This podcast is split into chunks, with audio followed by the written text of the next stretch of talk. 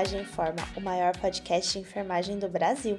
Eu me chamo Chayene Rocha, sou enfermeira formada pela Unifesp e criadora desse podcast, compartilhando mais do universo da enfermagem com vocês. E antes da gente começar esse episódio, eu quero compartilhar uma angústia com vocês. Tá ficando muito difícil manter aqui o nosso conteúdo. E não é de, devido à falta de tempo ou disponibilidade minha, mas sim dos meus colegas para vir aqui conversar. Eu tenho algumas coisas para compartilhar com vocês também, pessoal, mas a ideia desse podcast é ser uma conversa e trazer experiências de diversas áreas da enfermagem. Assim, a gente favorece o reconhecimento, porque quem está escutando e não é enfermeiro consegue entender mais o que o enfermeiro faz. E mais uma vez, esse é um episódio sobre algo bem diferente que uma enfermeira faz. Então eu preciso de vocês. Compartilhem esse episódio, chamem colegas, enfermeiros ou pessoas que atuam dentro da enfermagem que tenham interesse em participar desse podcast para compartilhar mais esse universo que a gente vive. Então, bora começar esse episódio. Hoje eu tô aqui com a Bruna Voltolini. Ela quis sair fora daquela ideia de trabalhar em hospital ou em posto de saúde e ela foi para a área da tecnologia. Hoje em dia ela trabalha como head de produto e qualidade de dados.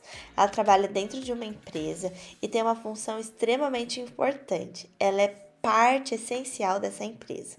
Pois é, se você não tem ideia do que eu tô falando, fica nesse episódio até o final já corre lá no nosso Instagram, o enfermagem underline informa.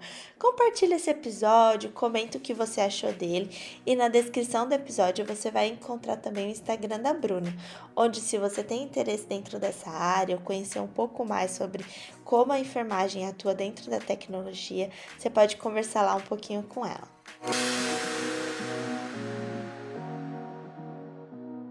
Bom dia, tudo bem? Tudo bem, prazer, Chayenne. Ai, prazer é meu. Nossa, eu tô tão animada pra essa conversa. Tô muito Ai. animada. que legal, cara. Eu também tô. Vai ser a primeira vez que eu vou poder falar um pouco mais, assim, sobre a jornada, carreira. Acho que vai ser bem legal. Eu fiquei super curiosa, porque quando você entrou em contato, aí você falou, né, que você era head. Eu falei, nossa, enfermeira, como assim, né? O que, que será que ela faz? Aí já vai um monte de coisa, porque meu marido trabalha com tecnologia, e aí eu já, nossa, olha que legal, olha a empresa. Daí eu fui atrás da empresa onde você trabalhava. Falei, caramba, quanta coisa! Quero muito ouvir tudo isso de você, porque é uma perspectiva muito diferente você sair dando Google nas coisas e você conhecer alguém que trabalha com isso. Então, ai, Bruna, de verdade, obrigada por vir aqui compartilhar uhum. assim, sua história, um pouco disso tudo que você faz. Ai, que legal, fico muito feliz, bem honrada de, de poder contar um pouco. É, e principalmente porque eu venho num momento assim de vida que eu tô pensando muito em possibilidades de como levar isso para outros enfermeiros, né? como divulgar mais esse caminho, porque é, um dos meus maiores desafios, eu acho que a gente vai, vai entrar nos pormenores da, da, da minha carreira, mas eu acho que um dos maiores desafios, assim, hoje em dia é encontrar outros enfermeiros que tenham habilidades ou conhecimentos parecidos para compor a equipe. Então, eu acho que a gente está precisando fazer uma uma força-tarefa assim de mostrar esse outro lado da enfermagem, enfim, mostrar que as, a, o mundo do, do nosso trabalho como enfermeiro ele tem diversas possibilidades, né? E a gente realmente está precisando e quem tem esse diferencial assim acaba sendo ouro no nosso mercado e bem disputado. Ah, e eu quero entender disso também, né? Porque às vezes a gente não sabe que tem esse tipo de capacidade, habilidade, porque a gente nem conhece essa possibilidade. Então, não tem como eu saber que eu vou ser boa e posso desenvolver algo que eu nem conheço. Então, você trazer isso, né? E assim, para quem tá escutando, é que, que, que elas, essas doidas estão falando. Ai, então vamos começar, Bruna. Vamos começar você contando um pouquinho quem é você, né? Como foi sua trajetória na enfermagem e aí você chega onde você está hoje. Perfeito, vamos lá. É um caminho de. Bom, né? Eu tenho 30 anos hoje, mas é, o meu caminho na enfermagem começou em 2011, quando eu entrei na faculdade. Na verdade, antes disso, né? Minha mãe ela trabalhou a vida toda como técnica de enfermagem. E eu falei, a fruta não pode cair longe do pé, porque Minha mãe ia dar plantão lá de quase parindo, né? Ia dar plantão comigo lá na barriga e eu não tinha como nascer e não seguir a área da saúde e mais especificamente até a enfermagem, porque é uma coisa que está na raiz, assim, da, da minha família, né? Então, quando eu fui fazer o vestibular, cara, eu tava meio perdida, assim, pensei, o que que eu quero? Eu quero saúde, isso eu tinha certeza, mas o que especificamente eu não sabia. Então eu atirei para todos os lados. eu fiz para físio, eu fiz para um, odonto, para medicina, para enfermagem. Alguns deram certo, outros não, e no final das contas eu acabei escolhendo a enfermagem. É, não com muita certeza, assim, mas porque era na federal aqui em Santa Catarina né? Então eu fiz UFSC. É, e eu achei uma excelente oportunidade para estar tá saindo da cidade de onde eu morava, que é uma cidade menor, fica no interior aqui de Santa Catarina. É, e, cara, né, eu pensei, se não der certo, depois lá eu vou entendendo o que, que eu quero e vou, vou me achando, assim. E desde o início gostei muito da graduação, gostei muito da, da metodologia, também do curso, dos professores. Fui me encantando, assim, porque conhecimento realmente era muito forte. Eu sempre gostei de saúde pública, que pega muito na, nas, na, públicas. nas públicas, né? É, e determinado momento, assim, é, eu não tinha mais dúvida que eu estava no lugar certo, né? Só que apesar de não ter dúvida de que eu estava na profissão certa, eu sempre tive uma certeza de que eu não queria ser mais uma enfermeira. E nem trabalhar em hospital? Eu achei que era isso que você ia falar. Cara, pior que não, tá? Eu até pensei muitas vezes, eu apliquei para alguns processos, fui chamada, mas nunca atuei, tá? Mas é, eu sempre gostei muito de UTI, né? UTI, assim, tem todo o meu coração e minha admiração também pelos profissionais se fosse para eu escolher, putz, preciso trabalhar num, numa área dentro de um hospital, seria com certeza UTI. Mas no meio do caminho as coisas vão acontecendo, né? A gente não tem uma receita de bolo assim para quando a gente se forma, principalmente. É o que vier e o que tiver de oportunidade a gente vai seguindo. É, e eu achava muito engraçado, eu até me lembro muito do último dia, é, mentira, do primeiro dia do último semestre da faculdade, que os professores, né, vêm com aquela coisa, ah, último semestre, semestre de estágio dentro de hospital e tal, fazer função de enfermeiro. E eles foram perguntando para cada um qual que era a expectativa para formar e tudo mais. Eu, eu fui a única que falei, cara, eu ainda não tenho certeza do que eu quero. E os professores meio que travaram assim, me olharam, tipo, o que, que você tá fazendo aqui então, né? Tá terminando o curso? Eu falei, não, eu, eu sei que eu quero ser enfermeira, eu gosto mas eu não quero isso, essa rotina. Eu estou, obviamente, fazendo o curso, é, fazendo tudo que precisa ser feito, mas eu sei que depois não é o que eu quero seguir, o que eu vejo no meu dia a dia não é o que eu quero seguir. Então, eu ainda vou encontrar meu lugar. E assim uhum. foi. É, tive notas muito boas, assim, me desenvolvi muito bem, mas sempre com aquela certeza de que, cara, o que, que eu posso achar de diferente? Era muito engraçado, assim. É, eu ficava olhando e tentando encontrar, assim, um caminho que pudesse ser algo mais parecido com a minha vontade, sabe? Sim. O que é, é meio triste, assim, essa coisa do professor ter certeza que a gente vai pro hospital ou ter é. certeza é. que você vai trabalhar na saúde pública. Isso daí vai te diminuindo quando você não se enquadra em nenhum dos dois, né? Exatamente. Então fica pensando, cara, mas será mesmo então que eu vou dar certo em alguma coisa? Porque tá todo mundo me falando que esse é o caminho. E ah, eu acho que assim, a gente, obviamente, né, a gente tem uma, uma grade curricular que precisa ser seguida, a gente tem um formato de educação que eu acho que funciona muito bem, é, mas eu acho que falta a possibilidade da gente ir aplicando outras coisas nesse caminho né? Ou pelo menos trazer profissionais que fazem outras coisas para falar um pouco sobre isso. Né? Concordo totalmente com você, porque tiveram várias áreas daqui do podcast que eu só conheci por conta do podcast. Não uhum. porque nem eu fui buscar, porque assim, tinha áreas que eu nunca imaginei ter enfermeiro.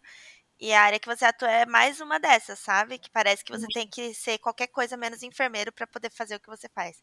Então, é, Mas isso faz parte disso. O processo de formação tinha que ter alguma coisa na grade curricular que trouxesse, sei lá, gente, hoje a gente vai falar de, de enfermagem fora do hospital e fora do que a gente conhece. Não sei. Não, exatamente. A gente tem uma disciplina aqui na UFSC, que é a disciplina é optativa, que é o mercado de trabalho da enfermagem. E eu achava muito legal, porque eu fiz essa disciplina e vinham realmente outros enfermeiros falar sobre o que faziam. Então, tinha enfermeiro que tinha clínica, né, o consultório, enfermeiro de práticas holísticas. Então, sempre vinha alguém falar um pouco. Mas eu nunca tive a oportunidade de escutar alguém falando sobre tecnologia especificamente, né? E quando falava mais sobre tecnologia, é, falava é, coisas muito mais aplicadas a, por exemplo, é, estudos né, de medicamentos, estudos é, de novos tipos de abordagem cirúrgica, mas não a tecnologia na sua raiz, né, na ciência de dados. Isso foi algo totalmente novo, assim, eu vou chegar lá ainda, né, nesse processo aqui da nossa conversa, mas eu nunca tive esse contato durante a graduação. Né? Eu tinha eu... amigos que faziam. Oh, perdão. não, imagina, imagina, pode falar. Eu ia comentar, eu tinha amigos que faziam engenharia, então eu escutava muito eles contando, né, pessoal de sistemas e tal, contando sobre o dia a dia deles, eu achava muito legal e eu ficava, cara, como é que a gente pode aplicar isso dentro da saúde? Mas nem passava pela minha cabeça realmente um dia atuar especificamente nessa área. Eu tive, você falando agora, eu tive uma aula de tecnologia e assim foi um semestre inteiro. A professora eu acho que ela odiava a gente. Ela era enfermeira. Mas eu, é, de verdade, sabe aquele professor? Isso acontece, né? Tem professor que você fica, porque ele dá aula, ele não gosta, ele odeia os alunos. E ela era uma dessas pessoas, então, assim, eu acho que tinha alguém da turma, né? Minha turma tinha oitenta e tantas pessoas, alguém deveria gostar daquela matéria. Mas eu detestava, as minhas amigas ali, o do meu grupinho, também detestavam porque não fazia sentido as coisas que ela trazia, justamente uhum. porque ela não fazia um esforço muito grande de, de colocar essa coisa que já é tão diferente ali no meio da saúde, pra, uhum. de forma que a gente entendesse e gostasse. E, e eu Sim. acho que o caminho dela era o mais perto disso, porque ela estava trabalhando já com atendimento é, online antes de existir, antes de ser uma possibilidade. Falando de negócio uhum. lá em 2017. Então, seria algo muito bom se fosse aplicável, mas é. ela não, não trouxe assim, ai, nossa, queria saber mais, sabe? Não traz a, não instiga o aluno a realmente entender, né? Se torna uma coisa chata, aí você bloqueia automaticamente a vontade de, de conhecer mais. É, e a gente também tinha na faculdade essa parte de informática em saúde, só que era assim. Era informática em saúde, não era inteligência de dados, não era algo mais específico, assim, era informática. Então, Excel. Então, Exato, tu aprendi umas coisas assim que eu falava, gente, mas a gente tá na graduação, eu acho que talvez a gente poderia ir um pouquinho além disso. Mas eu entendo também algumas abordagens, é, principalmente porque hoje em dia a gente tem um mercado de trabalho muito amplo e tem realmente pessoas mais velhas, inclusive na minha turma, tinham pessoas mais velhas que faziam uma graduação. Então eu entendia também a importância de inserir eles nesse contexto, né? Mas para mim, como aluna, faltou um além disso, né? E é, enquanto eu estava conversando aqui contigo, a minha cabeça é, é assim, né? Ele vai buscando coisas de vários lugares. Acho que é um pouco do do TDAH também, que é várias coisas ao mesmo tempo. Mas é, eu vi, eu, eu ouvi, na verdade, o podcast da Cibele, né? A Cibele que trouxe a parte da, da, do estudo, a parte mais científica, né? Ela estava fazendo ali o doutorado dela relacionado a transplante de órgãos e tecidos. E eu fui colega da Cibele, a gente teve a oportunidade, a Cibele e a Juliana também, que, que mora ali na Alemanha a gente foi colegas na criação da empresa Júnior de enfermagem da UFSC. Então, juntas, foi muito legal, assim, foi algo que eu sempre fiquei pensando, porque eu tinha um amigo na administração que ele sempre trazia, ah, a empresa Júnior era muito legal, a oportunidade dele se desenvolver mais como empreendedor e tal. Eu falava, cara, mas por que, que a gente não tem, né? É, e a cabeça dos professores realmente era bem fechada, assim, para essa é, esse mundo mais do empreender na enfermagem, porque daí o que, que tu pensa? Ah, o que, que o enfermeiro vai empreender? Ah, ele vai fazer, sei lá, um home care. e a gente, como estudante, não poderia fazer, né? Porque a gente não, não tem ali um, um registro para poder ir fazer um procedimento e tudo mais, então teria que ser algo muito mais teórico do uhum. que especificamente assim uma prática, né? Sim. Que naquela época, assim, eu achava que, que era um caminho muito difícil. Hoje em dia eu olho com outros, outros olhos. olhos, é. Total, a gente cresce, né, dentro do, do que faz e vai conhecendo, vai aprendendo. E a gente, enfim, levou a proposta e foi um professor abraçou a ideia e foi para frente. Eu sei que até hoje em dia a empresa ela continua acontecendo e tem projetos bacanas, mas foi muito legal dividir essa é, esse desafio de trazer a empresa júnior para enfermagem e principalmente abrir a porta, né? Porque o que a gente fez foi abrir a porta. A gente não conseguiu atuar especificamente, que logo depois foi. Eu me formei bem na sequência, as meninas também foram se formando, mas a gente abriu essa porta e eu sei que hoje ela está ali ativa e está tá tendo um resultado legal. Então, acho que ali já começou. orgulho, né, Bruna? Dá. Ah. ah, é um processo muito legal, é bem desafiador é, porque tem toda uma burocracia para tu entrar ali na federação, né? Todos esses pontos. Mas eu acho que o maior desafio foi convencer é, a enfermagem de que a gente tem esse espaço também, sabe? Então é é um pouco disso, assim, é, é ir abrindo as oportunidades, é quebrando essas barreiras aí de que a gente só pode fazer prática assistencial e convencendo também os alunos, né, de que existem outros meios e a gente precisa de profissionais em outros meios.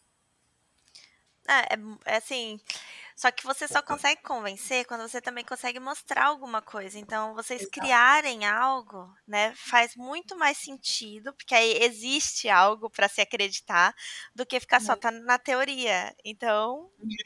É, é de fato. Não, foi, foi, realmente bem, bem bacana, assim. Uhum. É, bom, e depois de tudo isso, eu me formei, me formei em 2016, são sete anos agora, meu sétimo dia do enfermeiro como enfermeira. É, e nesses sete anos, assim, foram algumas coisas que foram mudando e acontecendo. É, a primeira coisa que eu fiz logo depois de formada eu sabia que ah, né, começar a trabalhar ia demorar um pouco, porque é normal até a gente né, ter a oportunidade. Muita gente é, do mercado de trabalho exige experiência mesmo do enfermeiro né, júnior, que eu acho absurdo, mas exige. É, então, e eu não estava muito convencida de que eu queria ir para o hospital, então é, eu estava assim, ah, o que, que eu vou fazer? Falei, vou estudar, né? Vou estudar ali para, quem sabe, um concurso, aparecer alguma coisa bacana e vou fazer uma pós-graduação. Então, é, eu comecei a fazer a pós de auditoria é, e qualidade em saúde, que é uma parte bem mais gerencial, bem mais específica é, dentro da enfermagem, que já foi assim algo que eu falei, putz, legal, gostei, achei interessante, achei o mercado bacana é, foge dessa coisa do hospital tradicional. Tu pode estar dentro do hospital, né? Existem auditores dentro do hospital, mas é fora da assistência. Então me chamou muita atenção. Era muito engraçado porque eu era a única recém-formada na sala de aula, então o pessoal trazia suas experiências, né, vivências, desafios do dia a dia da auditoria, da qualidade, e eu lá querendo entender o que era auditoria, para começar, né? Então foi, foi bacana, assim, eu era meio que o mascotinho da turma, que mais perdida, assim, sem saber muita coisa, mas estava lá, no meu dia a dia. E no meio desse caminho eu fui fazendo algumas provas de concurso tal, é, para prefeitura, para concurso da, da IBSER, de hospital, enfim, mas sem muita pretensão, assim, do, do resultado, né? E no meio desse caminho eu fiz um processo seletivo para trabalhar como professora substituta bem assim, aleatória, né? É, a pessoa vai jogando para todos os lados. É, tá gerencial, de repente você tava na docência. É, eu falei, cara, eu vou me arriscar, alguma coisa vai dar bom. É, e eu entrei nesse processo seletivo. Cara, eu não tinha experiência nenhuma de docência. O que eu tinha feito basicamente na graduação foi o, é, iniciação científica Então eu tinha, assim, noção, óbvio, muita noção de pesquisa, porque tu entra muito nesse mundo, né, de como fazer uma pesquisa, como analisar dados e tal, mas a docência em si, como fazer um plano de aula, alguma coisa assim, eu não tinha muita noção, sabe? Então, é, me joguei, fui lá, fiz esse processo seletivo, passei, e eu falei, vou, vou lá, vou vendo o que vai dar. E é, foi muito legal, eu aprendi muito. O pessoal, assim, me acolheu realmente. Mais uma vez, um mascotinho, né? Porque a pessoa chega sem experiência, sem muito conhecimento. O pessoal do IFES que me acolheu muito, assim, guardo boas lembranças de todas as pessoas que eu trabalhei naquele processo. Bom. E dentro disso, eu atuava em dois cursos.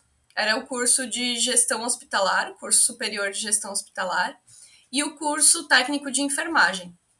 É, no técnico de enfermagem, eu tive a oportunidade de ir para campo, então eu ia como é, tutora ali dos alunos, né, ajudar o pessoal é, nas práticas assistenciais. E no gestão hospitalar, eu dava aula de políticas públicas, de descarte de resíduo hospitalar, de planejamento estratégico na saúde, muito mais é, voltado para a área mesmo dentro da, da sala de aula, né? E foi muito legal, porque eu gosto de falar, então eu, eu sou uma pessoa que, que não, eu não tenho nem vergonha, nem. É, enfim, eu sou super é, acessível nessa questão mais. Isso, total, total. E eu, eu tinha uma interação muito bacana com os alunos, assim, então eu me sentia bem acolhida, super parte, é, conseguia passar o que eu tinha de conhecimento. É, dentro da gestão hospitalar, principalmente, porque eu me sentia mais à vontade no ambiente de sala de aula. Só que quando eu estava no técnico de enfermagem, apesar de saber fazer ali os processos, né, de gerenciar os alunos, de, né, obviamente, enfermeiro, então eu sabia como diluir um medicamento, sabia como aplicar um, um, uma intramuscular, sei lá, coisas assim.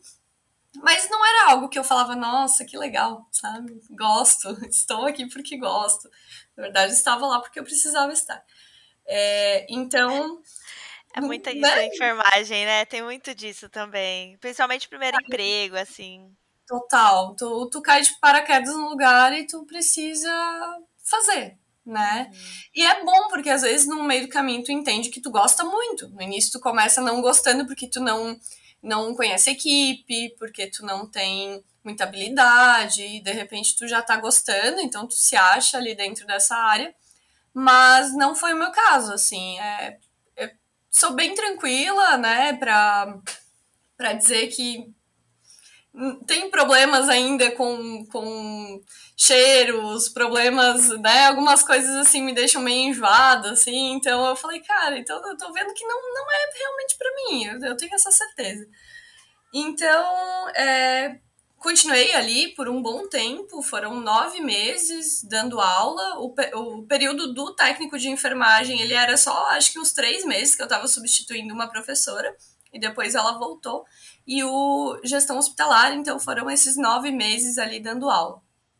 E eu tava super feliz, mas ao mesmo tempo eu tinha uma certeza de que eu queria, quando eu estivesse em sala de aula, é, ainda quero voltar, ainda gosto muito disso, mas que eu queria ter uma bagagem diferente para trazer, né? Porque eu trazia muito a minha bagagem como aluna e eu queria trazer mais é, experiência, trazer mais segurança para os alunos em algumas coisas. E eu não conseguia porque eu não tinha isso, eu não tinha vivenciado isso, né?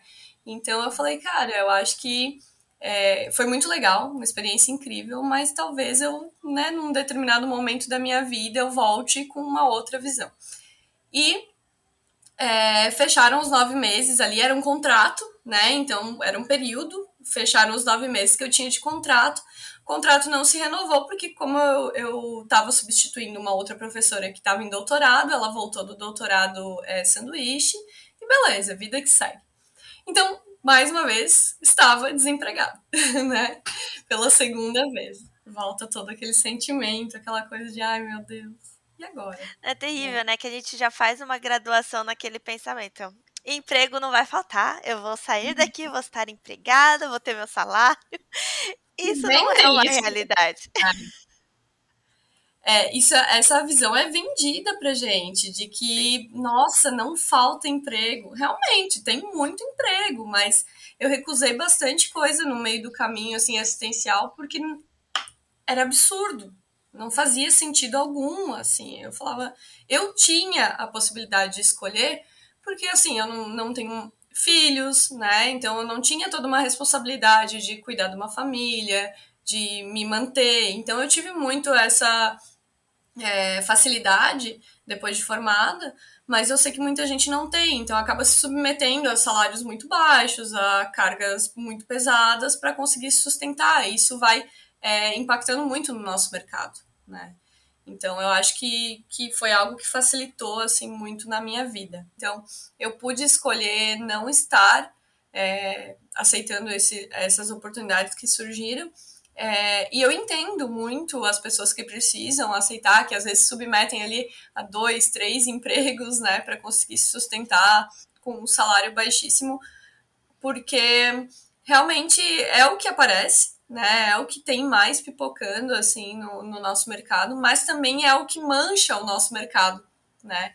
Então é muito difícil a gente fazer algumas exigências enquanto tem gente que está aceitando e que está se submetendo. Mas como eu falei, eu entendo totalmente esse essa necessidade. Acho que agora, né, com a, com a evolução ali do piso salarial, é, a gente pode ter uma melhoria ali nessa estrutura, né, nessa remuneração do enfermeiro, apesar de que eu tenho um pouco de medo de alguns desdobramentos, né? Mas é uma conquista. É, nossa, é uma grande conquista, porque eu acho que não vai poder ter essas contratações com preços absurdos, né? Porque em São Paulo isso acontecia de monte, de monte. Eu lembro que tinha o Hospital Brigadeiro ali, que era um hospital que pegava todo mundo recém-formado lá da Unifesp. Então eu conhecia, tipo, sei lá, 10 pessoas que entraram direto depois da, da graduação. E o valor era absurdo que eles pagavam.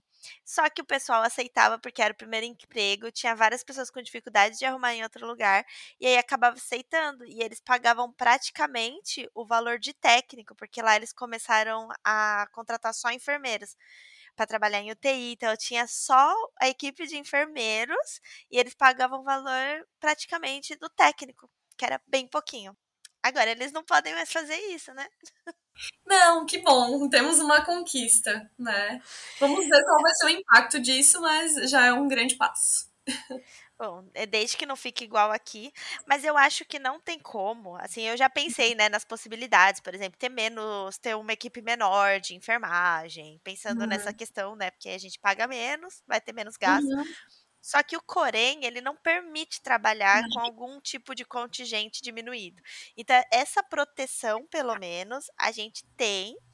E Exato. aí, por exemplo, hospitais particulares, eles não vão querer que caia a qualidade do atendimento, que eles vão ter reclamações, Exato. e aí as pessoas vão parar de ir nesses hospitais, então eles perdem dinheiro, vai perdendo, só a perda é grande. Então, é. É, vai ser assim, vamos esperar para ver, talvez isso só passe assim, sabe? Ah, foi um aumento. Uhum.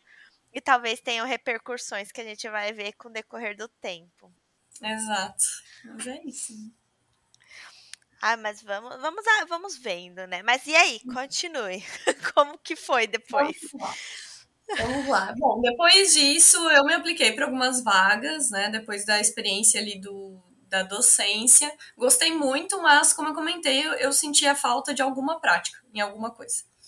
E é, acabou que uma amiga minha trabalhava em uma empresa de auditoria em OPMS, aqui em Floripa, que são órteses, próteses e materiais especiais. E eu achava muito legal a atuação dela. Eu falei, ai, mano, é, me fala quando tiver uma vaga ali que eu vou me aplicar. E deu super certo. Me apliquei para vaga, fui chamada e fui trabalhar nessa empresa de auditoria. Eu acho que isso foi assim uns três ou quatro meses depois de eu sair do que eu saí em dezembro, lá por abril, mais ou menos, eu estava iniciando ali nessa empresa. E foi uma experiência, assim, bem diferente. É, eu iniciei como enfermeira júnior lá na, na empresa e eu trabalhava fazendo a parte de pareceres técnicos é, em OPME. Então, como é que funcionava, né? A operadora de saúde, quando recebia uma solicitação ali de uma cirurgia, de algum procedimento que ia utilizar um OPME, ela mandava para a gente é, o pedido, né, a, a guia de autorização, e a gente auditava para ver se o que estava sendo solicitado para aquele procedimento estava coerente com o caso clínico do paciente, né, com a quantidade necessária para fazer, e também a parte de é, é, marca né, daquele material, então tem toda uma legislação ali relacionada ao médico não poder escolher fornecedor, ele pode dar três marcas ali para serem compradas pela operadora. E a gente fazia toda esse, essa negociação de preço. Às vezes precisava trocar, ah, ele pedia um, uma determinada placa, e a gente tinha uma placa já de mercado que a gente conhecia, que era compatível, que o paciente não ia perder nenhuma, é, nenhum benefício, né? Então a gente negociava tanto com o médico, solicitante, quanto com é, quem vendia o material e fazia o parecer técnico sobre aquele caso. Então era bem legal, eu aprendi muita coisa. E nesse, é, nessa trajetória eu comecei a adentrar o mundo de dados é, mais específicos da área da saúde suplementar, né? Então, no Brasil hoje a gente tem o nosso sistema único de saúde maravilhoso, sou total defensora do SUS e apaixonada pela saúde pública, mas a gente sabe que nas condições do nosso país em toda a estrutura política e econômica a gente é, depende muito da saúde suplementar. É, que bom que ela existe, né, para dar uma desafogada para a população. É, e as pessoas acabam optando ali para poder ter o seu plano de saúde, seu acesso à saúde de uma forma diferente que não pelo SUS, né? Então a gente é, começa a conhecer a estrutura de dados, porque tem toda uma é, estrutura para se trocar informação dentro da saúde suplementar, né? Então a gente tem ali as guias médicas, a gente tem tabelas onde é, existem códigos e descrições para os procedimentos, para os materiais, para os medicamentos, para qualquer coisa que é, é feita dentro do, do mundo da saúde suplementar. É, e ali eu fui conhecendo um pouquinho mais, trabalhei um pouco com higienização desses dados, fui conhecendo um pouco mais de registro da Anvisa, fui adentrando, assim, eu falava, cara, que legal, isso é muito legal né? É, e ao mesmo tempo eu fui conhecendo diversos problemas relacionados também à, à estrutura desses dados, porque é, apesar da gente ter ali uma proposta de é, padronização dessa informação, ainda assim é, o montante de dados que é manipulado diariamente na área da saúde suplementar é gigantesco. E, obviamente, acontecem erros, é, acontecem fugas dessa padronização, né? Então, novas padronizações é, são inventadas ali no meio do caminho. É, pacotes né, de coisas são feitos, são negociados, e o dado que era para ser padronizado ele se torna uma grande bagunça. Né? Já e era o padrão, né? É, né, o padrão é não ter padrão, né? Então acontece padrão. muito isso.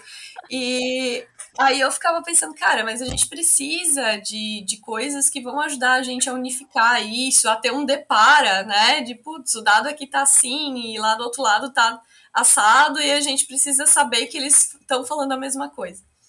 E no meio desse caminho, ah, para ver como as coisas vão acontecendo, né?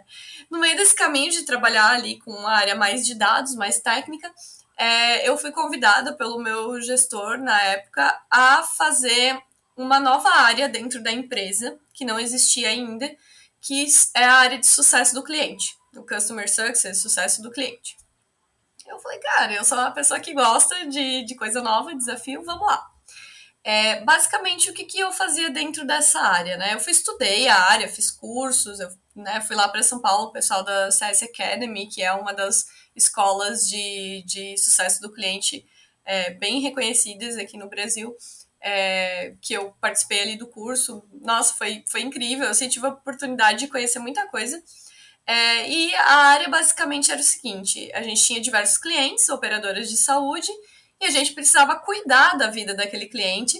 Para quê? Para que ele continuasse sendo nosso cliente, continuasse pagando, né? E ao mesmo tempo ele tivesse muito sucesso, tivesse os melhores resultados com aquilo que ele comprava da gente. E nossa, adorei a, a, proposta, porque mexe muito com a parte de relacionamento, que eu gosto muito, é, a parte da didática, porque você precisa ensinar a ele os melhores caminhos de é, como aproveitar aquele serviço que ele está comprando, e ao mesmo tempo eu ainda estava muito perto dessa área mais técnica, né? Então eu precisava conhecer isso também para ensinar. É, foi muito legal, eu fiquei na, na empresa por quase dois anos, e ali no meio da pandemia, então a gente teve aquelas questões de layoff, né? Então várias empresas acabaram desligando várias pessoas. Eu fui desligada é, dentro do mês ali de abril, maio de 2020. E falei, cara, mais uma vez estou aqui, né? Com uma bagagem de auditoria, com uma bagagem de dados, uma bagagem de sucesso do cliente, o que, que eu vou fazer agora? Então eu já tinha um pouco mais de certeza do que, que eu gostava, do que eu queria para minha vida mas me vi mais uma vez frente à necessidade de procurar um novo desafio. Só que com uma bagagem muito maior, né? Sim, foram dois anos assim trabalhando. Eu viajei por muitos lugares do Brasil. Eu vivia viajando, era é, bem intensa assim essa rotina. Então, como a gente tinha um, a gente chamava de um relacionamento high touch, né? A gente ia muito próximo do nosso cliente, então a gente ia aquela coisa de tomar um cafezinho junto, de apertar a mão, de conversar, olho no olho. Então eu ia São Paulo, Brasília, Porto Alegre, fui para Natal, é, fui para o Rio de Janeiro, ia assim para diversos lugares.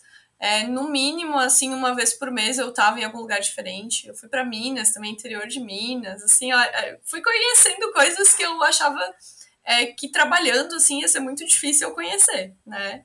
E isso foi muito legal por um tempo. Eu digo que trabalhar viajando é uma experiência muito incrível por um tempo, né? Porque desgasta muito a gente também é, fisicamente, porque tu não tem rotina, tu, tua vida é viajar, né? Uhum. É, e daí no outro dia, quando tu volta da viagem, tu ainda tem que trabalhar, tu tem que cuidar da tua casa, tu tem que cuidar da tua saúde, então mexe muito nessa questão de rotina e por um tempo funcionou muito bem. Depois eu vi que eu estava me desgastando muito nessa rotina de, de viagens, assim, porque às vezes eu saía, é, pegava o voo 5h20 aqui em Floripa, ia para São Paulo, passava o dia em São Paulo, chegava passado da meia-noite de volta, no outro dia ia trabalhar, né?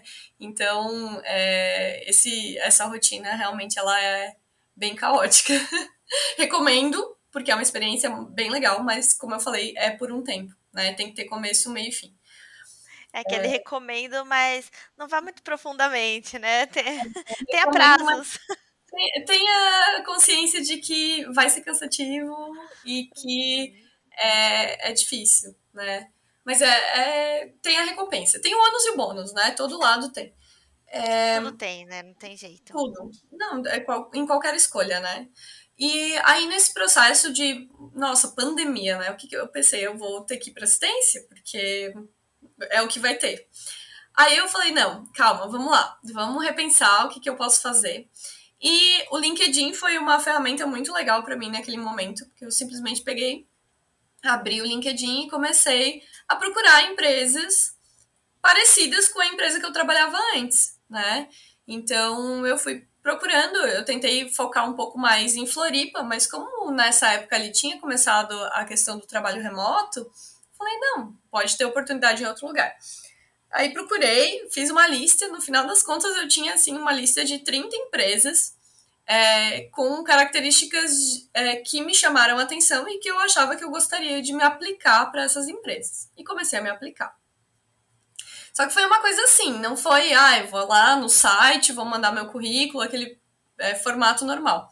Eu comecei a entrar no, no perfil das empresas no LinkedIn, procurar por pessoas-chave que trabalhavam na empresa e mandar mensagem. Aquela coisa assim, oi, tudo bem? Você tirou essa ideia, porque, assim, é, faz, faz muito sentido, já que você queria coisas mais específicas. Eu não sei. Acho que foi muito intuitivo, assim na hora eu olhava e falava, cara, é uma empresa menor, né? Então, real, geralmente eram é, startups, né? Então, empresas ali de cerca de 30, 40, 50 funcionários no máximo. eu falava, a chance de uma empresa menor, assim, é, ter mais contato, né, ali no LinkedIn, essas pessoas realmente estarem mais ativas, é grande, né? Então, eu vou, vou tentar achar pessoas estratégicas. Aí eu fui em pessoas de RH, né, via se tinha algum profissional de RH, eu escolhi o profissional de RH. Em outras, eu mandava ali, ah, tinha um enfermeiro lá dentro, mandava para o enfermeiro, tinha um, um, ah, sei lá, um administrativo, mandava, um CEO mandava. Inclusive, foi o que aconteceu com a ULB. O Guilhermino, que é o CEO da, da ULB, ele tava lá com um tagzinho no LinkedIn dele de estamos contratando. Eu falei, então é você mesmo que eu vou mandar uma mensagem. e mandei a mensagem pro Guilhermino. E alguns dias depois ele me retornou, falou: Ah, que bacana, vamos, vamos bater um papo. A gente começou a conversar e tal. É, e no final das contas, é, eles precisavam de uma pessoa de sucesso do cliente, que era o que eu tinha feito na empresa anterior. Eu pensei, legal, legal casou, né? Casou a necessidade da ULB com a necessidade, a vontade da Bruna e deu super certo. Eu entrei na ULB em 2020, é, éramos em seis pessoas, a Wellbe basicamente é uma empresa que trabalha com inteligência de dados na área da saúde. Nós somos uma startup, é, health tech, né? Então focada ali em tecnologia em saúde. E a gente faz a nossa plataforma ela consiste em um BI, né, em um sistema que através da inteligência de dados, né, da tecnologia, da ciência de dados, a gente ajuda empresas a melhorarem a saúde dos seus colaboradores, né? é, de uma maneira bem generalista. então, Você fez é, um ótimo resumo, adorei. É, é basicamente o que a gente faz, tem vários detalhes dentro disso. Daí eu falei, poxa, que massa, né? Então a gente casa a saúde suplementar, porque é, o plano de saúde ele é considerado pelos colaboradores das empresas no, no Brasil como um benefício, o melhor benefício que uma empresa pode dar né? Porque é um benefício da saúde realmente. E é algo que, quando você contrata de maneira é, particular, individual, é muito caro, né? Então, se tu tem a possibilidade de ter um plano de saúde dentro da empresa que tu trabalha, é um, um é, diferencial muito grande para você escolher onde você quer trabalhar também, né?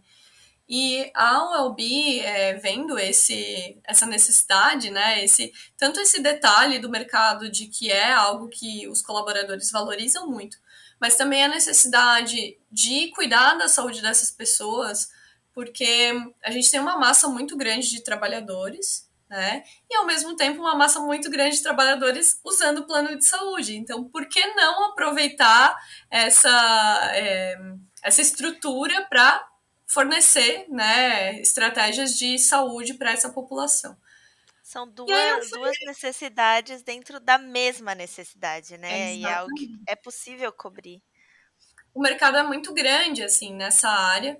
É, e é algo, assim, que é, é um fluxo contínuo, né? Então, novas empresas vão se abrindo, vão abrindo com um benefício de saúde e o processo, ele, ele vai se retroalimentando. Então, quando eu entrei na UALB, é, como eu comentei, éramos em seis pessoas, e eu comecei a trabalhar com a área de sucesso do cliente. E foi muito legal, a gente estruturou toda a área, é, foi trazendo novos clientes, e eu fui vendo esse negócio crescer, e startup é muito louco, porque cresce muito rápido. E o negócio vai acontecendo, e o desafio de A passa para B, para C, para D, é todo dia um desafio. E vai aumentando novo. também, né? Vai aumentando. E é, desse fluxo, assim, eu cresci muito como profissional, eu aprendi muita coisa. Muito do que eu já tinha conhecido na, na minha outra oportunidade, eu apliquei aqui dentro, de dados da área da saúde suplementar, então apliquei o, a teoria ali de sucesso do cliente, né? Toda essa construção eu apliquei também na Wellbe. É, e eu fui, né? No início eu era uma equipe, eu era sozinha no sucesso do cliente, eu atendia o cliente diretamente, aí a equipe foi crescendo. É, e eu fui tendo pessoas ali para gerenciar, então me desenvolvi também como líder aqui dentro, que foi muito legal. É, e no meio do caminho, é, eu fui convidada também é, para ser parte do grupo de sócios da ULB. Então, a gente tem aqui dentro um programa que é um programa de stock options, que a gente chama, que é muito uma prática muito comum, assim, principalmente dentro do mundo das startups, que é fornecer, é, fornecer não, que é oportunizar para pessoas que são da sua operação, que estão dentro do teu time de colaboradores, é, participar também do quadro societário da empresa, né? Então tem algumas regras, tem alguns pontos que a gente estrutura. Em um determinado momento ali a gente estruturou bem isso e eu tive a oportunidade de entrar então é, entre os sócios aqui da ULB. E hoje, além de ser parte ali do, do time, da operação, da estratégia, eu também faço parte das decisões. Então, é, é muito legal, né? É um desafio, assim, o desafio em dois anos ele foi assim se expandindo e se tornando algo muito grande, mas ao mesmo tempo muito motivador. Nossa, que orgulho, sério, parabéns, né? Porque eu sei que não é fácil e poxa, você cresceu junto com a empresa até você fazer parte assim fundamental dela, né, com tomada de uhum. decisões uhum. e tudo mais. E mais uma vez, enfermeira, né? Sua é. formação é. E aí era até uma das minhas perguntas, né? Como você vê que a sua formação, ela te levou até isso? Porque por mais que você foi se especializando, foi fazendo cursos para te dar bagagem, né? Obviamente, isso é essencial, mas o enfermeiro, por essência, ele também tem uma parte que é de competência dele, que é gerencial. E a gente às vezes perde essa essência para poder fazer algo fora do hospital. Né? Exato. Como que você conseguiu trazer isso, Bruna? Você consegue ver isso no seu dia a dia? Cara, é, consigo, assim, eu tenho algumas coisas bem claras na minha cabeça. Eu acho que é, eu tenho. Eu até brinco assim que eu tenho memória muito boa para algumas coisas e para pessoas tem algumas em específico assim que marcam muito, né? Então eu acho que na trajetória assim da, da enfermagem é, da graduação, tiveram pessoas específicas que foram responsáveis por despertar em mim esse gerenciamento, assim, né? Essa questão de mais de, de estar à frente de uma equipe, de estar liderando, de estar organizando. Então tem, eu tenho muito claro assim quem foram os enfermeiros que me instigaram isso, é, e principalmente é, dentro da da estratégia de saúde da família, né? Porque eu acho que o, o enfermeiro tem um papel muito forte de gestor dentro da atenção básica. É, e para a estrutura, por exemplo, de, um, de uma unidade básica de saúde, ver enfermeiros liderando esse processo, é, liderando essa parte mais burocrática, essa estrutura, foi muito importante assim para mim. Por mais que dentro do hospital também tinham, eu tinha professores que eram parte do, da gerência de hospitais, tudo mais, mas dentro do hospital a gente não tinha muito contato com essas pessoas. Já na estratégia de saúde da família, sim, a gente estava ali do lado, todo dia atuando junto, conversando. Então, eu acho que isso foi muito é, um ponto que me motivou nesse sentido. E outro ponto, é, muito mais pessoal, é, aí não envolve a graduação, que meus pais, assim, minha família desde sempre é, teve negócio próprio, né? Então, meus pais sempre foram empreendedores. Minha mãe, durante um tempo, trabalhou em hospital, então ela, ela é, era funcionária de um hospital, mas meu pai sempre empreendeu.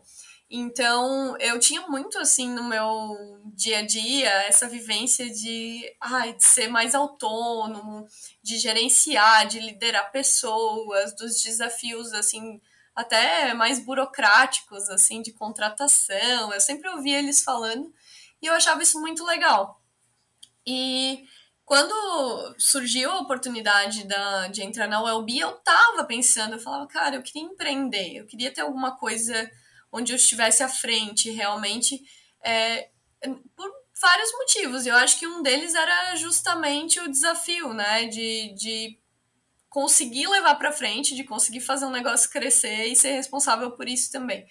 E eu acho que todos esses pontinhos, assim, foram se interligando para quando eu chegasse frente a um desafio de realmente estar à frente de uma empresa, de uma equipe, óbvio, né? Nunca sozinha, porque aqui dentro a gente é muito parceiro, todas as áreas são assim, a gente troca muito né, informação, a gente troca conhecimento, a gente se ajuda, se dá feedback para se desenvolver. É, E eu acho que foi isso um pouco que me, me construiu, assim. E também, dentro da ULB, eu tive muita oportunidade de é, amadurecer coisas, principalmente de comportamentais, assim. É, do, uma coisa que era muito difícil para mim, o saber dizer não, né? O, aquela coisa de, ah, putz, agora eu tô à frente a uma equipe, às vezes eu tenho que cortar algumas coisas que talvez não fazem sentido, né? Ou dar aquele feedback um pouco mais né, mais duro, assim, mais difícil, óbvio, né, sempre com muito, muito responsabilidade do que a gente está fazendo, mas foram coisas que só a experiência, assim, que é viver. Eu digo que é o grande, o meu grande MBA é o meu dia a dia, né, o MBA da vida. É, com certeza, a gente aprende muito com o dia a dia. Mas eh, uhum. quando a gente pensa assim na sua posição na, na empresa, como que a uhum. gente traduz essa, essa posição dentro da enfermagem? O que, que é ser ali a cabeça, né? O head do produto? E pensando uhum. em qualidade também, o que, que você faz dentro dessa posição sua? Legal. É, então, conectando tudo isso, né? É, como eu entrei para ser parte do sucesso do cliente, é, construir a área, foi se desenvolvendo e um novo desafio apareceu. Então a gente tinha muito é, estruturado a parte é, de acompanhamento do cliente, de implantação, que faz parte do nosso processo, e a parte de ciência de dados, ali o desenvolvimento disso, mas faltava uma ponta que conectasse o que o cliente precisa com o pessoal que bota a mão na massa ali para desenvolver, que coda, que entende é, né, dessa parte mais estrutural de ciência de dados. E ao mesmo tempo é, o desafio escolheu, né? Me escolheu, eu falo, não fui eu que escolhi o desafio, ele me escolheu, porque precisava ser alguém que entendia do nosso mercado, que é um mercado bem nichado, né? Então é o nicho do nicho do nicho. e é, precisava ser uma pessoa ao mesmo tempo que é, conseguisse ter, assim, é, buscar todos os pedacinhos e estruturar isso para desenvolver o produto. Então, é, eu me propus, junto na conversa com o pessoal aqui, com os líderes, né, os outros líderes da UALB, a ir para frente da área de produto. É um novo desafio, eu comecei esse ano a trabalhar com produto, basicamente, qual que é a minha função aqui dentro? Ser head disso, né? Então, o head nada mais é do que a estratégia que a gente vai traçar é, hoje dentro do produto. Antes eu era head de sucesso do cliente, então eu, eu ajudava a fazer a estratégia de acompanhamento, de organização dos nossos clientes para levar eles ao sucesso. E hoje, dentro do produto, a minha estratégia é evoluir o produto. Então, hoje a gente tem um BI, é, ele funciona, obviamente, muito bem, porque nossa empresa cresceu muito. Até eu comentei que a gente, eu comecei com seis pessoas, hoje a gente está em mais de 30 pessoas dentro da operação. Assim, em dois anos é uma, um crescimento cinco vezes muito mais, grande. né? É. Exatamente, é muito legal. É, e assim como cresce pessoas, cresce o desafio também. É, e a questão do conectar o que o cliente traz com o que a gente consegue desenvolver. Né? Então, basicamente, fazer toda essa estratégia de como a gente vai evoluir o produto, quais são as novas funcionalidades que a gente vai aplicar dentro do nosso BI para atender determinadas é, necessidades do mercado. É, aí a gente começa a puxar algumas coisas de tendência, né? Inteligência artificial, como é que a gente pode utilizar a inteligência artificial dentro do que a gente faz hoje, a nosso favor? É, análises preditivas, então a gente desenvolve algoritmos preditivos para mapear é, a utilização dessas pessoas né, dentro do, do nosso quadro ali de, de clientes e entender é, de uma forma preditiva quais são as possibilidades dessas pessoas de desenvolverem determinadas doenças crônicas. Então, para quando tu vai estruturar isso, tu precisa ter um conhecimento do teu mercado, conhecimento de saúde né, para entender o que faz sentido o que não faz, e um conhecimento da tecnologia, que é o meu desafio hoje, né? Então eu estou tendo que aprender muita coisa. Eu comecei a aprender assim linguagens de programação, mais de leitura de dados, eu não programo, eu não, não sei, até assim, digo que eu nem tenho interesse especificamente em codar, é, não é para mim, né? Mas ler o dado é muito importante, então aprendi um pouco de SQL, venho fazendo umas mentorias assim de SQL para eu conseguir me desenvolver mais. É... e basicamente, assim, meu desafio hoje é esse: é estruturar o produto, fazer interface de novas funcionalidades, testar junto com o cliente, validar essa proposta é, e, ao mesmo tempo, atrelar a qualidade de dados. Porque a gente manipula dados, né? A gente trabalha com uma imensidão de dados diariamente e esse dado ele tem que ter qualidade, porque voltando lá naquilo que eu comentei, do não tem padrão, o padrão é não ter padrão, né?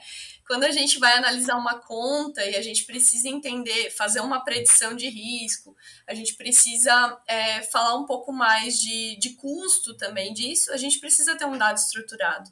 Então, eu comecei a desenvolver uma estrutura, uma estratégia de depara aqui dentro da ULB para qualificar esse dado e para efetivamente fazer com que o nosso cliente tenha um dado limpo, tenha um dado de qualidade ali na ponta.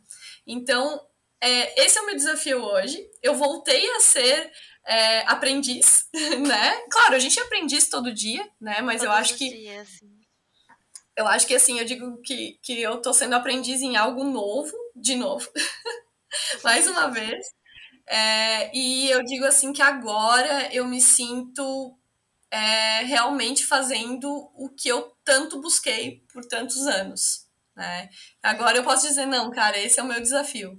É, esse é o meu propósito. Você achou seu espaço, né? Onde você queria estar. Isso é, isso é muito legal eu conversando com meu marido, né, para dessa parte de tecnologia que eu acho bem difícil para nós enfermeiros entender, é. né, a questão da, da, parte de codificar, de fazer códigos uhum. que gerem coisas, informações, é, produtos, né, esses códigos geram tudo. E aí ele, é. ele até falou, eu falei, nossa, aqui tem alguma pergunta? Ele falou assim, é, pergunta para ela como é que vocês enfermeiros que têm essas ideias mirabolantes faz para traduzir isso para quem está ali programando, porque ele não tem noção noção dessa parte. Cara, eu acho é... que isso é algo interessante. É muito desafiador, tá? É muito. Eu, eu digo assim que é uma excelente pergunta. E se os devs da Wellbe ouvirem esse podcast, eles vão dar risada, porque às vezes eles recebem umas coisas minhas assim que eles devem falar: Jesus, o que, que ela tá querendo falar com isso? É, e principalmente porque eu sou uma pessoa muito verbal, então eu gosto de explicar tudo assim no detalhe, eu trago todo o contexto. E o dev é muito prático, né? É, é um, obviamente é uma lógica, né? É um critério lógico. Então, quando eu começo a rodear muito a informação que eu quero, eles já ficam me olhando com a cara de Bruna, eu não tô entendendo, né? O que, que você tá querendo Mas... com tudo isso, né? É, eu acho que junta alguns desafios, assim, um desafio pessoal meu de síntese da informação, né? Uhum. Mas é, eu precisei aprender um pouquinho sobre a estrutura desses dados, então eu acho que foi o primeiro ponto. Eu não tem como eu repassar o que eu quero sem eu ter uma noção de como é que esse dado chega, não é nenhuma noção. Eu preciso conhecer meu dado. Eu preciso ir para a raiz do meu dado. Então, a gente recebe isso normalmente em Excel ou extrai de algum programa essas informações, né? E que a gente usa no nosso dia a dia. É, e eu faço o quê? Eu abro isso e olho, eu leio, eu entendo como um dado cruza com o outro, qual informação que conecta com a outra. Eu, eu precisei estudar isso e é, é um caminho que não tem como pular. Se eu pular isso, eu não vou me comunicar com a minha equipe de desenvolvimento. Então, esse foi o primeiro ponto. É, a síntese, né? Então, eu comentei ali, é, apesar de entender, eu preciso também ser simples na hora de explicar e muito assertiva. É, e o que eu costumo fazer é basicamente desenhar. é até engraçado, né? Mas eu desenho para o dev o que eu quero. Então, eu faço uma interface putz, eu quero uma planilha ali, um, um é, indicador que vai usar como base o dado de uma planilha. Então, eu coloco o dado lá na planilha, desenho o indicador, desenho o gráfico, faço ali o que eu quero e coloco os critérios que precisam ser colocados. E normalmente eu faço um vídeo explicando. Aí eu pego, gravo um videozinho, gravo minha tela, explico, coloco lá, olha, esse passo aqui vai para cá, daí faz isso, faz aquilo. Da onde você vai tirar esse dado? Ah, é daqui. Então eu desenvolvi essa metodologia. É, às vezes eu acerto, às vezes eu erro. O dev me chama, Bruna, não entendi nada, vamos para uma call, vamos lá, a gente faz junto. Mas eu acho que o ponto principal, assim, e isso é um ponto também que a gente leva muito em consideração na hora de contratar alguém aqui na UOB, é a característica dessa pessoa e a cultura dessa pessoa, né? Porque não necessariamente a gente vai entender tudo e vai saber explicar tudo, mas se a gente tiver essa abertura das pessoas para ouvir, ter essa escuta atenta, ouvir o outro lado, né? Tentar captar a informação, acho que é um, um tanto a Bruna precisa conhecer algumas coisas e, e estudar algumas coisas, quanto o Dev também precisa dessa abertura para entender o outro ponto e a gente vai trabalhando em conjunto, assim. Eu acho que é muito mais nisso. Mas é, é muito engraçado, porque é um dos grandes desafios, traduzir a, a, informação bem louca que tá aqui dentro, que faz muito sentido, e quando tu põe no papel é, é um... Nossa, é desafiador.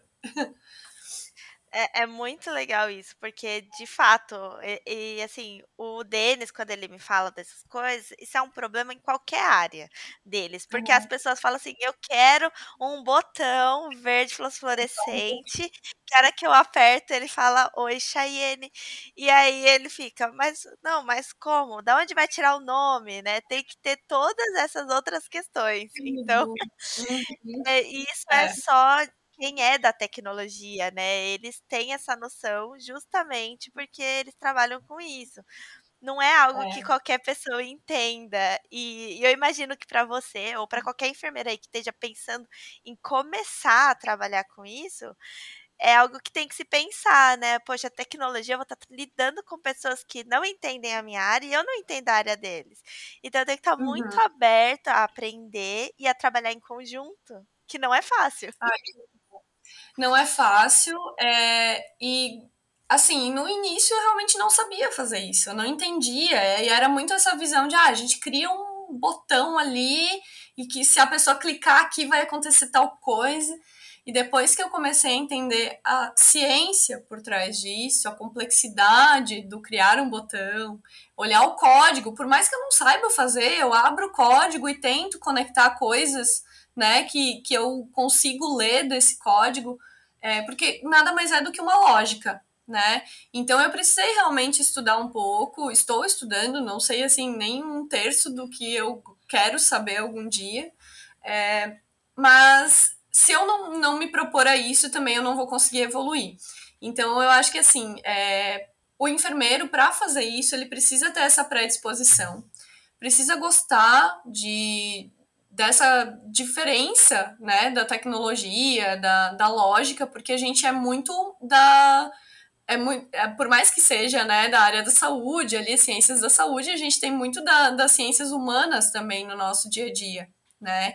Então, do relacionamento, é, dessa parte mais é, psicológica, é, do tratamento com as pessoas. E isso é muito importante. Mas quando você olha para dados, você está falando puramente de lógica, você está falando de números, você está falando de critério. E se você não tiver o um mínimo de aptidão para isso, vai ser o aprendizado, a curva de aprendizado vai ser muito mais dolorosa, né? Longa e dolorosa. Então tem que ter uma aptidão. É, mas nada é impeditivo, tá? Porque aqui dentro da UOB nós temos outras pessoas da área de saúde, nós temos enfermeira, inclusive, que não trabalha diretamente com dado, mas trabalha lendo essa informação. Lendo e traduzindo para o cliente lá da ponta, dando sugestões, dando é, um, um, plano de ação para aquela empresa melhorar algum quadro de saúde né, que tenha dentro da sua população. Então, não necessariamente tu precisa estar tá na raiz da informação, mas tu pode estar tá manipulando essa informação lá na frente para fazer algum outro, né, algum outro processo. Então, eu acho que tem muito espaço, assim, Cheyenne, é uma área incrível. É, a gente lida no dia a dia, assim, com um grande desafio de encontrar pessoas é, que conheçam a troca de informações da saúde suplementar, é, que é um ponto muito importante para a gente, né? É, e tem muito enfermeiro que trabalha com auditoria que nem se dá conta do quanto conhece essas informações, porque tu manipula isso todo dia. Tu tá fazendo auditoria de uma conta na saúde suplementar, e não só na saúde suplementar, no SUS também tem, né? A gente tem as tabelas do SUS, a gente tem estrutura de dados, mas eu trago muito para o meu mundo, né, para aquilo que eu faço no dia a dia. é, quem sabe um dia a gente tem um sistema unificado, né? Que cruze informações do suplementar com, com o SUS. É o, nosso é o sonho, grande... né? Quem sabe um dia eu vou estar participando disso. né? Com Quem certeza, sabe? eu acho que é. o pensamento já, já traz a proximidade disso acontecer. Né? Atrai. É, não, com certeza. Eu, talvez não botando a mão na massa, mas com certeza é, estudando, enfim, conhecendo para aplicar isso. Mas, é, como eu estava comentando, é, a gente tem esse desafio de encontrar profissionais que gostem, é, que conheçam, que queiram realmente atuar nisso tanto assim, eu, eu vou dar o exemplo da Wellbe, que é a, a empresa que eu tô atualmente, que eu, que eu faço parte ali da, da estratégia. A gente tem, é, a gente pode ter enfermeiro dentro da área de relacionamento, que é o sucesso do cliente. A gente pode ter enfermeiro dentro da área de vendas, né? Então, fazendo venda disso. A gente pode ter um enfermeiro comigo no produto, validando dados, higienizando dados, que é o que a gente faz muito forte aqui dentro. A gente pode ter enfermeiro na parte da leitura dessa informação, na parte mais é, consultiva, né? Lendo essa informação, traçando estratégia, levando isso para o cliente. Então, olha quanto espaço mas falta pessoas, falta gente é, não só capacitada, porque a gente tem muito essa visão de que a gente pode formar grandes profissionais dentro da empresa, então às vezes a gente recebe um profissional ali júnior e a gente vai lapidando ele até ele né, traçar o seu caminho, mas ao mesmo tempo, é, principalmente na verdade, a gente precisa de pessoas que queiram sair daquela é, estrutura tradicional né?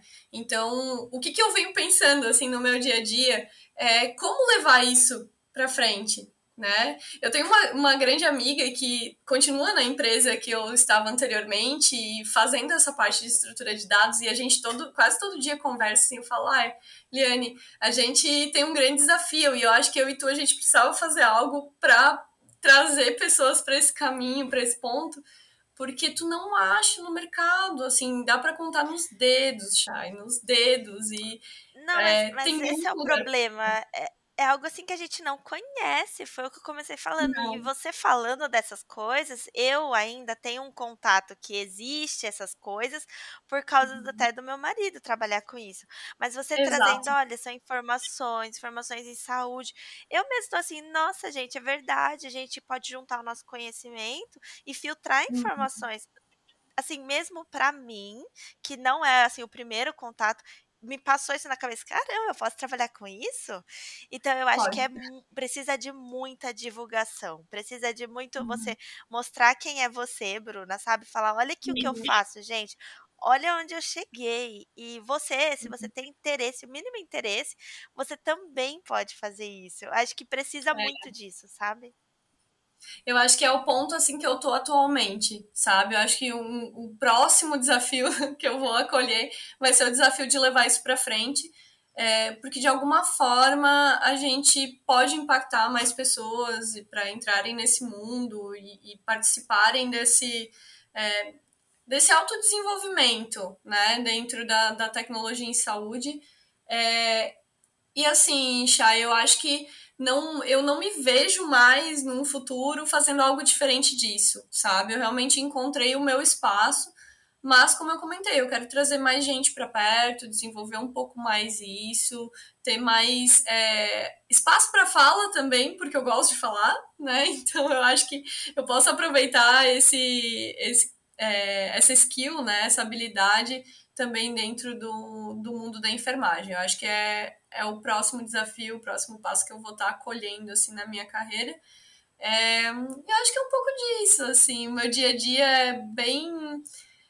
Ele tem uma rotina, óbvio, né? Mas sempre surgem coisas novas. A gente tem a possibilidade de trabalhar 100% home office, o que é algo incrível no, no mundo da enfermagem. É muito difícil, né? É, para mim é ótimo, eu tenho duas cachorrinhas, sou mãe de pet, né? Então eu, eu amo estar em casa, no meu espaço, o que me possibilita também tanto a questão econômica, né? Por não gasto gasolina, tem toda essa questão financeira que é muito bacana, é, mas ao mesmo tempo me dá todo uma, um conforto, né? Então eu construí aqui o meu espaço, trabalho aqui no meu computador, ao mesmo tempo faço diversas calls pessoas de diversos lugares do Brasil, nossos clientes estão muito espalhados, né? E até um ponto, agora falando do, do cliente, é que a gente trabalha diretamente com corretores de saúde, é, que é algo que a gente nem ouve falar na graduação, nem entende o que é um corretor de saúde, o que, que ele faz, que é um né? Uhum. Pois é. Quando eu entrei na UELB, eu falei, gente, corretor de saúde, quem que é? é o que, que eles fazem?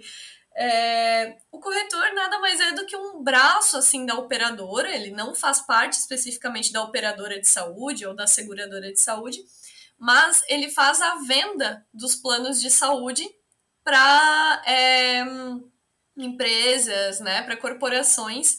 Ele é como se fosse um braço de venda ali da operadora, sendo bem generalista, tá? Se a gente entrar nos pormenores ali, a gente teria muita, teria mais alguns podcasts para falar sobre esse mundo. Mas. É... Já fica o convite, já que a gente vai precisar de mais tempo, Bruna. A gente já faz o próximo. Eu acho que a gente pode, tá? Porque tem um outro mundo ali dentro para os enfermeiros, que era justamente o que eu ia falar, que ali dentro precisa de enfermeiro. Então, coisas que a gente nem sabe que existem precisam da gente. Então, eu acho que a gente tem muito mercado e a gente precisa explorar isso. E essa é a mensagem que eu queria passar, assim, na nossa conversa. Bruna, eu adorei. Assim, eu acho que dava mesmo para conversar com você por muitas mais horas, que é uma delícia. Você realmente é super comunicativa. Eu adoro falar com gente assim, porque vai fluindo a conversa. Eu, eu sempre tenho um roteirinho e eu mal precisei seguir ele, porque eu pensava se eu ia perguntar se já estava falando daquilo. É, assim, 22 maravilhoso. Passo, né? Não, mas, mas essa é a ideia. Eu adorei. E por último, assim, o que, que você vê da uhum. enfermagem para o futuro da parte da tecnologia, né? Até porque tem muito uhum. estudante que escuta o podcast, como eles podem uhum. também estar tá já desde a faculdade abraçando um pouco isso da tecnologia para abrir portas para eles, né? Legal. É, bom, primeira pergunta, né? O que, que eu vejo do futuro da enfermagem na tecnologia? São dois caminhos. Eu acho que um é oportunidade, então tem muita oportunidade para a gente aqui dentro e a gente precisa é, abraçar essa oportunidade, mas começar a abraçar isso dentro das universidades também. Eu, como eu comentei, eu entendo que a gente tem toda uma grade curricular que é totalmente necessária e importante, mas é, professores, enfim, pessoas que estão ali dentro, ver formas de trazer isso para dentro e expor né, isso para os alunos até porque muito do que a gente faz dentro da tecnologia é para ajudar quem está lá na ponta. Então, um sistema de prontuário eletrônico, por exemplo, o usuário disso é o enfermeiro, é o médico, é o profissional multidisciplinar. Então, é, de alguma forma você vai manipular isso, mas por que não fazer parte da construção disso também, né? É, e para os alunos, o que eu poderia dizer é pesquisem procurem. Eu acho que esse caminho que eu fiz assim foi muito legal de procurar as, as é, health techs. Eu digo muito de startup porque tem muita, muita inovação em saúde acontecendo que a gente nem sabe. E muitas dessas startups abrem oportunidade para estágio. Né? Então, dentro da ULB, por exemplo, fica até a dica, pessoal. Dentro da ULB, a gente costuma abrir oportunidade de estágio, tá? Então, pessoas que tenham interesse, a gente, como a gente trabalha ali o home office, né, a gente tem essa oportunidade de estar tá acolhendo pessoas de diversos lugares, mas vão listando, vão procurando coisas que façam sentido, entrem em contato, se coloquem à disposição. É, eu acho que vai muito mais da nesse momento, né, do aluno que tem esse interesse, da pessoa que tem esse interesse procurado, que um, o mercado trazer, que a gente está tentando, mas ainda é algo meio restrito né?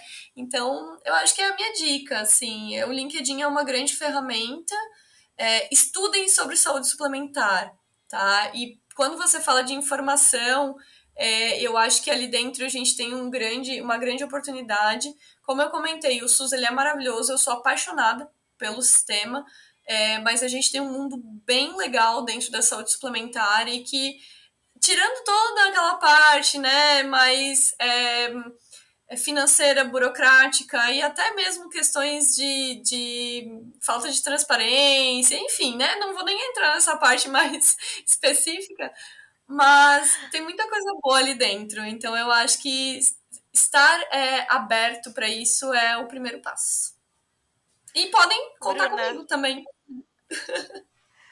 Ai, é isso que eu ia falar. Posso deixar seu contato? Ou tem alguma rede que as pessoas podem entrar em contato para falar com você? Porque eu acho que isso também fica, né? Tipo, conhecer a Bruna, uhum. às vezes perguntar diretamente, são formatos claro. que as pessoas Não, acabam super... criando confiança. Com certeza. É, eu sou super disponível, tá? Então, é, meu contato, Instagram, eu acho que o LinkedIn ele é uma boa é, ferramenta, eu costumo olhar diariamente o meu LinkedIn. Meu Instagram ele é muito mais pessoal, quem sabe isso mude, né? Então, ali no meu Instagram, basicamente, tem as minhas cachorras, que elas são donas de tudo, né? Da minha vida, do meu Instagram. Então, assim, se você gosta de cachorros, também está convidado a me seguir ali no Instagram. Mas, basicamente, assim, por qualquer formato, eu estou à disposição para ajudar quem quer entrar nesse mundo, quem quer conhecer um pouco mais.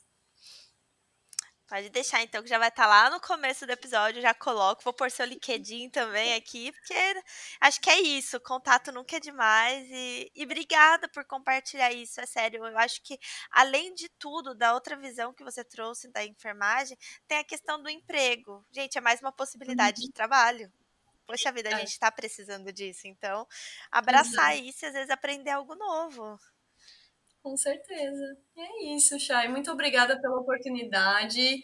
Parabenizo pelo trabalho, muito legal. É, conheci, assim, aleatoriamente, porque eu sou super fã de podcast e eu fui pesquisando coisas de podcast da saúde e surgiu ali, eu comecei a escutar e quando eu vi a Cibele, eu falei, nossa, Cibele, né? Vamos, vamos conhecer melhor sobre esse podcast. Então, muito legal essa, esse espaço também para o enfermeiro. Parabéns. Ai, obrigada.